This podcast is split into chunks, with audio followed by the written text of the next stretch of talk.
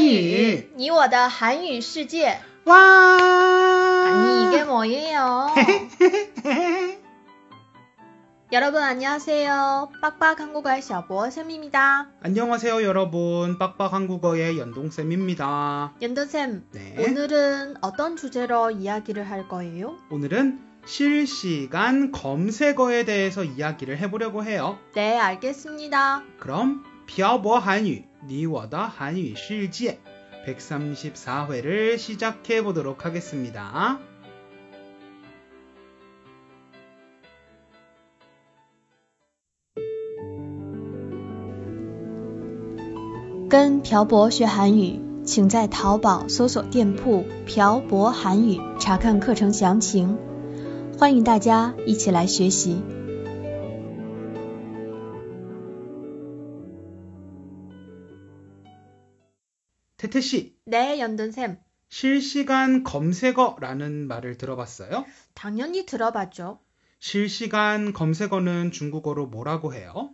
음, 热搜라고 해요. 아, 르어소 저도 태태 씨가 말하는 걸 들어본 적이 있어요. 근데 오늘 왜 실시간 검색어에 대해서 이야기를 하려고 해요? 왜냐하면 2021년 2월 25일에 여러분들도 잘 아시는 한국의 포털 사이트 네이버의 실시간 검색어가 없어졌거든요. 2월 25일이면 지난주네요? 네, 지난주에 없어졌어요. 태태 씨는 실시간 검색어를 자주 보는 편이에요? 네, 저는 웨이보에 실시간 검색어를 자주 봐요. 왜 자주 봐요? 사람들이 뭘 검색하나 궁금하니까요. 그렇구나. 전 실시간 검색어를 별로 주의 깊게 본 적이 없어서 실시간 검색어를 보는 사람들이 왜 보는지 항상 궁금했어요. 실시간 검색어를 보면 지금 현재 핫한 검색어를 알 수 있잖아요. 사람들이 뭘 궁금해 하는지 알 수 있다는 거네요. 그렇다고 볼 수 있죠.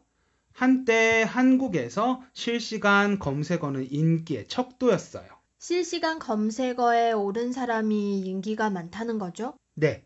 예를 들어 시청률이 40%가 넘는 드라마가 순식간에 실시간 검색어 1위가 됐던 적도 있고 인기 가수가 음악 프로그램에서 몇 주 연속 1위를 해서 실시간 검색어에 오르는 일도 있었어요. 그래군요. 네. 실시간 검색어는 사람들이 현재 무엇을 검색하는지 그리고 사람들이 어떤 것에 흥미를 갖는지 알게 해줘요. 그런데 이 실시간 검색어가 왜 없어진 거예요? 이걸 악용하는 사람들이 생겨났기 때문이죠. 음, 어떻게 악용을 해요? 한 10년 전부터 사람들이 실시간 검색어를 조작할 수 있다는 의심을 하기 시작했어요. 조작할 수 있다고요? 네.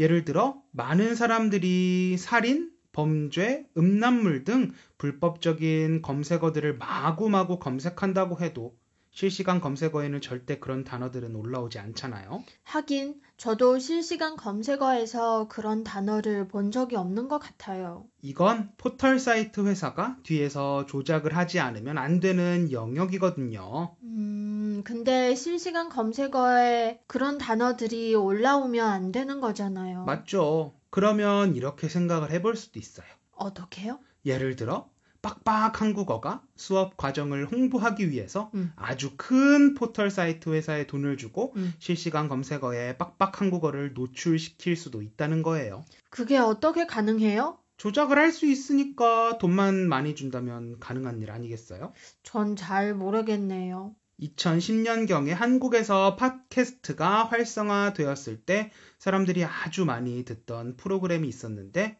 매번 그 프로그램이 업로드 되자마자 실시간 검색어에 올라갔던 적이 있었어요. 그래서요? 그런데 어느 순간 그 프로그램이 업로드된 게 실시간 검색어에 오르지 않는 거예요. 무슨 일이 터진 거예요? 당연히 무슨 일이 있었죠. 게다가 더 재밌는 건 그 프로그램에서 언급했던 사건은 실시간 검색어에 올랐다는 사실이에요. 그게 무슨 말이에요? 포털 사이트 회사가 외부의 압력에 의해서 그 프로그램을 사람들이 찾아서 듣지 못하게 했다는 설이 있어요. 그런 일도 있었구나. 네. 그때 이명박 대통령 시절이었는데 그 프로그램은 이명박 대통령과 이명박 대통령을 지지하는 당을 비판하는 프로그램이었거든요. 음, 그래서 어느 순간 실시간 검색어에서 사라졌어요. 10년 전에 그런 일이 있었군요. 네. 그래서 실시간 검색어를 조작한다는 의혹이 점점 커졌고 실시간 검색어가 원래 해야 하는 역할이 퇴색되어서 정치적인 도구 혹은 홍보의 도구로 쓰이기 때문에 없애자고 합의를 한 후에 없어진 거예요. 그래서 없어진 거였군요. 네, 결국에는 좋은 의미로 만들었던 실시간 검색어가 일부 사람들의 무분별한 욕심 때문에 뜻이 변질되었고 악용이 되면서 사라지게 된 거예요. 저도 가끔 한국의 네이버 실시간 검색어를 본 적이 있었는데 음, 이제 없어졌다니 진짜 아쉬워요. 컴퓨터로 인터넷을 열고 네이버에 접속하면 오른쪽 상단에 항상 실시간 검색어가 있었는데 음. 그 공간이 없어지니 저도 뭔가 허전함이 느껴져요. 있던 것이 없어지면 엄청 허전해요. 그런데 네이버만 실시간 검색어가 없어진 거예요? 아니요. 다른 포털 사이트들도 실시간 검색어가 모두 없어졌어요. 같은 날에 없어진 거예요? 한국에서 두 번째로 큰 포털 사이트 다음도 없앤 지 꽤 됐다고 들었어요. 음. 그리고 나서 2월 25일에 마지막으로 네이버가 실시간 검색어를 없앤 거예요. 그렇구나. 아 참, 그리고 이제 포털 사이트에서 무언가를 검색할 때 같이 뜨던 연관 검색어도 없어지고 연예 스포츠 기사에는 댓글을 다는 기능이 없어졌대요. 아, 그건 왜 없어진 거예요? 이건 다음에 기회가 되면 얘기해 보도록 해요. 네, 알겠습니다.